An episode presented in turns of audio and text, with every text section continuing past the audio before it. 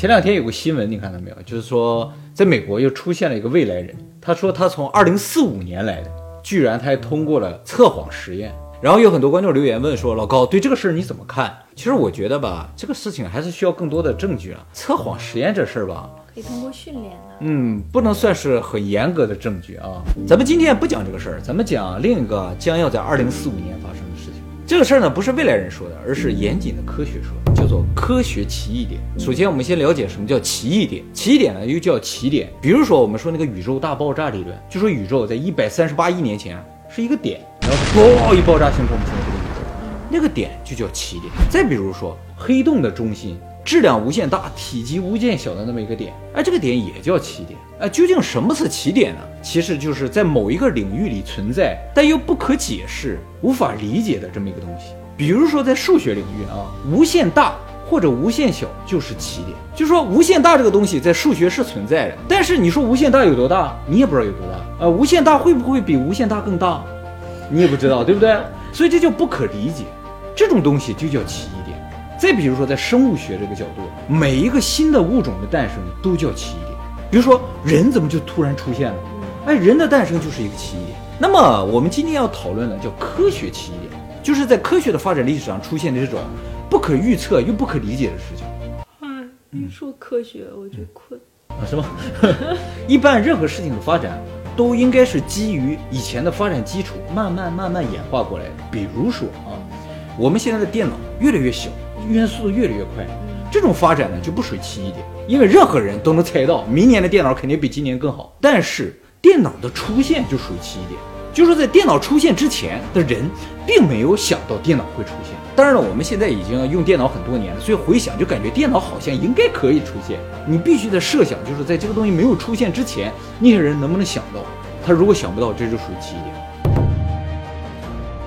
那么首先，我们先来看一下整个地球的发展史上有哪些奇异点。首先，地球的诞生就是个奇异点，它从哪来的？怎么来的？不知道。第二个奇点，四十二亿年前生命的诞生，怎么就从一些石头、沙子和水，它就变出生命了呢？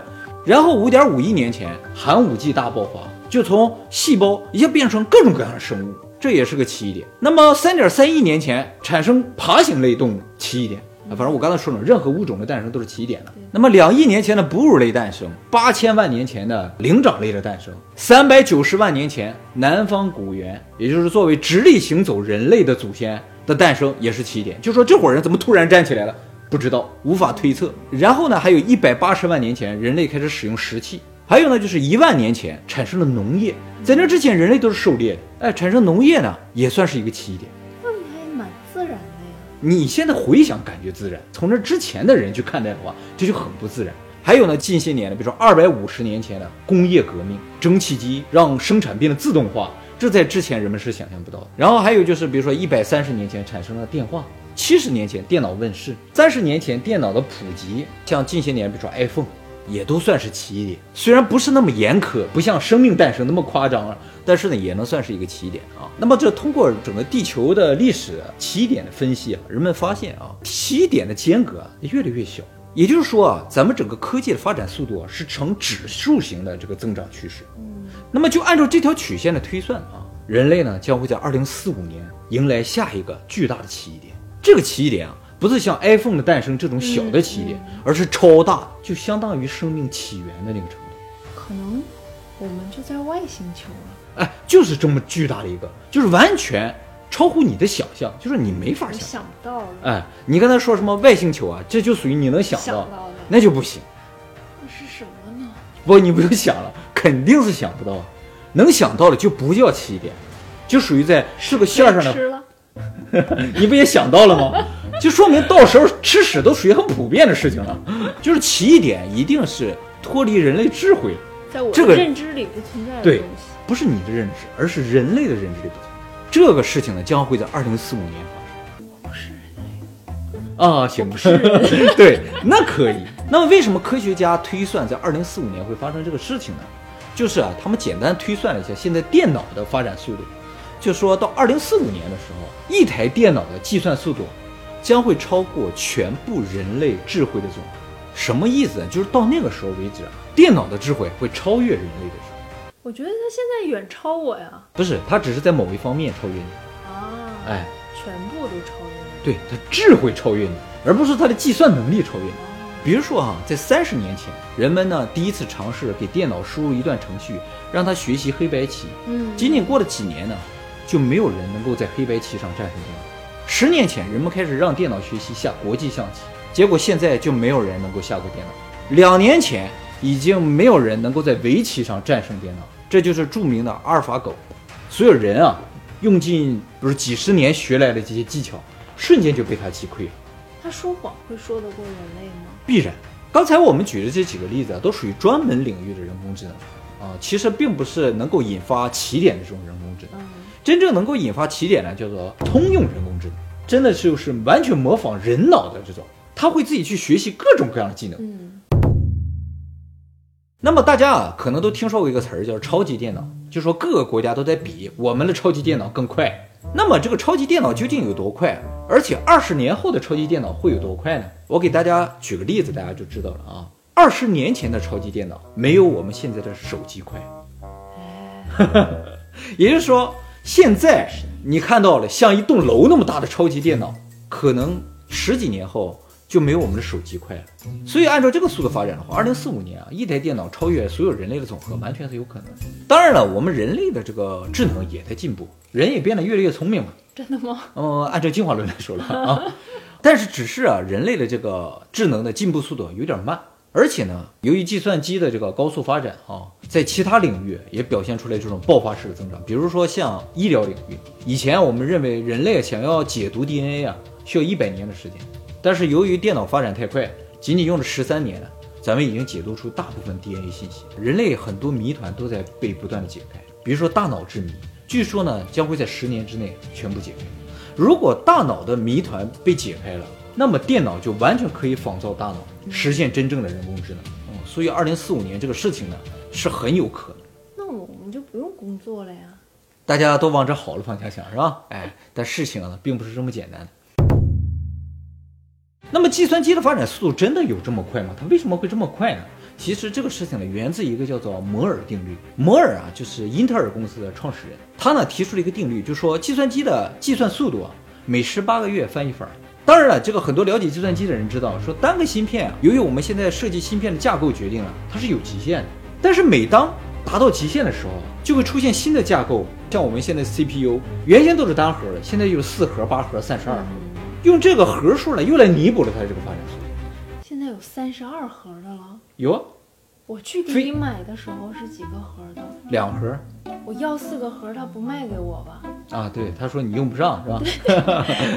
那个人就瞧不起我，死活不卖给我。对，明显你什么都不懂嘛，对不对？然后他还问我你要怎么用，你都用哪些软件？我就想买来送给你嘛。他就藐视你嘛，是吧？他觉得你什么不懂，还用四盒他给我领到别的电脑去了，就有屏幕的那种啊，啊。这个就笨，他以为你去买菜了。那这种现象就是说，当一个东西按照某一个定律发展的时候，发展到极限，它突然就从另一个角度来弥补它，这种现象叫做典范转移。在电脑的发展史上，这种典范转移的现象发生了很多次，始终利用这个典范转移呢，电脑保持着摩尔定律的发展速度。你可能会想，英特尔公司你就多休两天假，它不就不按照这个规律发展了吗？但是不管英特尔公司怎么休息，它仍然按照这个规律在发展。为什么？为什么呢？不知道。所以到现在为止，电脑的发展速度呢，从来就没有减缓。好，那么这个事情，其实是无法避免的，一定会发生的。所以我们今天研究的关键点，并不是说怎么能阻止它发生，而是起点发生之后，究竟对我们人类有怎样的影响。首先啊，从理论上来说，二零四五年之后，如果这个起点发生的话，也就是说，人工智能的智能超过了人类的智慧，那么将要发生什么，我们是永远无法知道的，因为已经超出了我们能够理解的范围。那么究竟什么会引发起点？只是计算速度越来越快，为什么二零四五这个计算速度就会引发起点呢？其实啊，真正引发起点呢，并不是说这个计算机的速度越来越快，而是有一个东西的产生是彻底会引发起点的，就是量子计算机。就是我们现在的超级计算机，可能需要花上一百年或者一万年计算的数据，它可能在短短的几分钟之内就可以算完。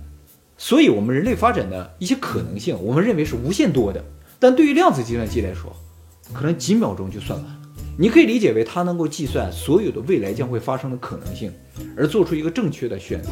也就是说，未来就已经是定死的东西了。那它算出正确的道路，人类不服从计算机怎么办？问题就在这儿了。到那个时候，人类还在不在的问题，就说如果量子计算机能够预测所有的可能，它就应该知道人类想要控制它。它理解到这一点的时候，人类就无法控制他。他会先出一手啊，而人类却无法预知他的那一手，因为他的智慧要比人类高，所以人类终究是不能驾驭一个比他智慧高的东西。他要是个 M 呢？像我一样的 抖 M，你哪是 M？所以人工智能智慧如果超越人类的话，人类很有可能立刻就会灭绝。他觉得你不应该存在了。对啊，你存在没有意义啊，本身你的智慧就比他低，他要你干嘛？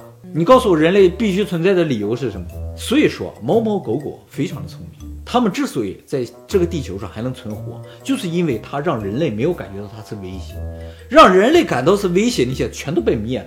人工智能也是一样，如果任何一个东西威胁到它的存在，人类想要去拔插销，你看它不收拾你，狂闪，是吧？让你拔插销，让你拔插销。但是二零四五的那个计算机，它只是计算速度快啊，它还有很多不能办的事情啊。你就说人类能做到它做不到的事情，是吧？比如说呢？比如说长眉毛啊，不是这个意思，长眉毛也可以啊。这个比如说长眉毛，比如说他会画画，比如说他会写歌，比如说会创作，是吧？这些艺术领域的，你就会觉得计算机它做不到。这些我倒觉得它可以做到，是吗？可以学习啊。啊，那这个，比如说大家会觉得计算机它没有喜怒哀乐，它可以学习，它可以装啊，它可以装，但终究它没有喜怒哀乐。我就是觉得它不能长眉毛。好，我们就讨论它不能长眉毛这一点啊啊，它不能长眉毛，问题是不能长眉毛这事儿对于人工智能 压根儿一点影响都没有。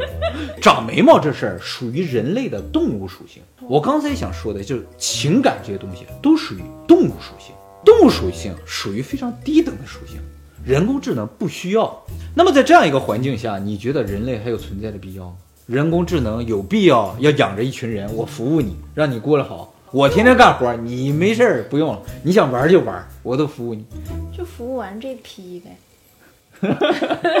也终究是希望 我活下来，是吧？那么当然了，刚才说这么多，都是以我们现在人类的智慧去推测的结果。嗯，这又不对了。对，因为七点之后的事情是我们无法推测的，所以根本上而言，我们刚才说的这些应该都是不会发生。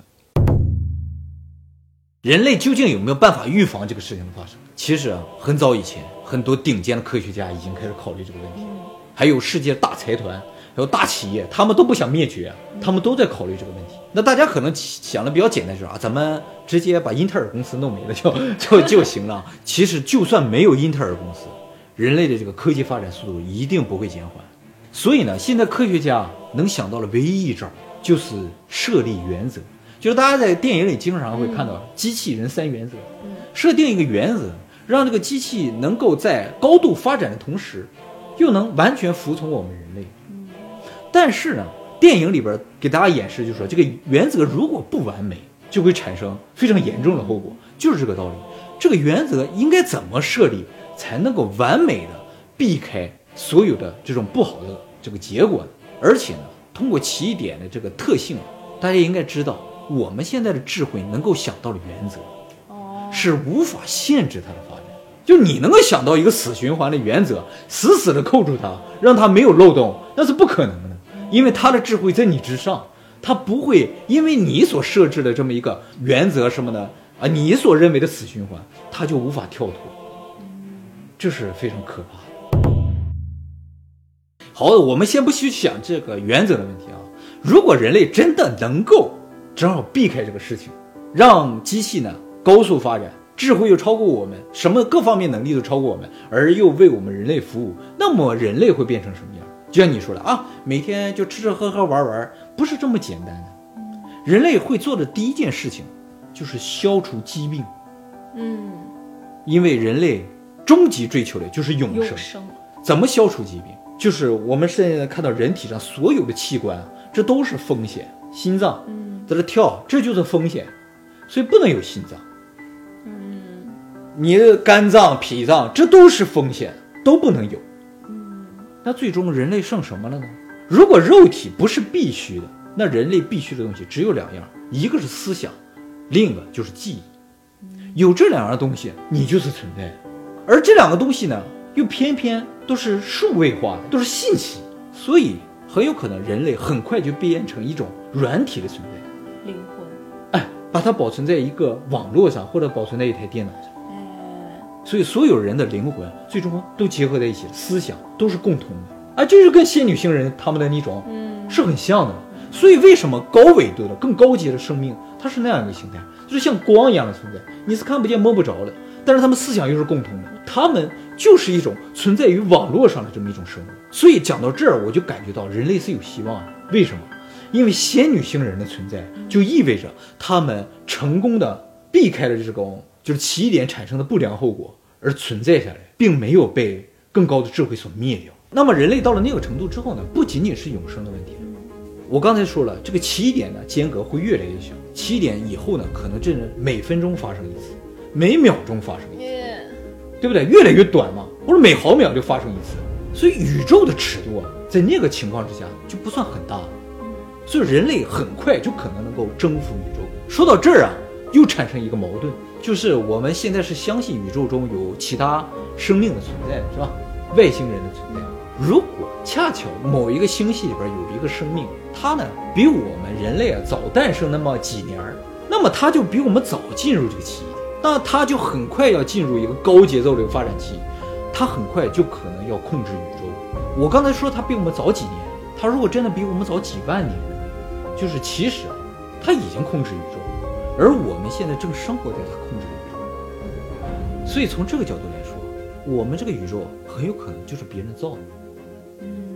嗯，如果我们人类并不是这个宇宙中最发达的生物，如果是的话，可以，我会觉得这个宇宙我们慢慢探索，很期待以后我们高速发展之后探索宇宙。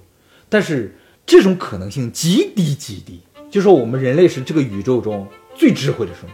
如果有那么一个比我们快的，我们就是那个被创造出来的东西，这是一种科学的必然。那好，又回来一个矛盾：如果二零四五年之后，我们这个起点高速的这个越来越快嘛，我刚才说每秒钟的奇异，那为什么没有产生时间机器？不一定产生了，那我们现在怎么没有未来人？有啊，开头那个家伙，就说如果开头那个人是假的的话啊，就说现在确实没有未来人，就有可能很悲观的一个结果，就是二零四五年之后，真的人类就不存在，或者是人类存在，只是我们真的看不见，他们以一种精神体的状态回来过。就是这些鬼魂啊，对对对，类似像鬼魂啊，或者我们看到一些不可解释的现象，就是他们，就是未来的我们，其中可能有一个思想，就是你或者我。回来看看以前的肉体，对，可能很多人已经注意到了，我们整个频道的出现和发展是不可理解的、不可推测。没错我们就是有 q 的起点。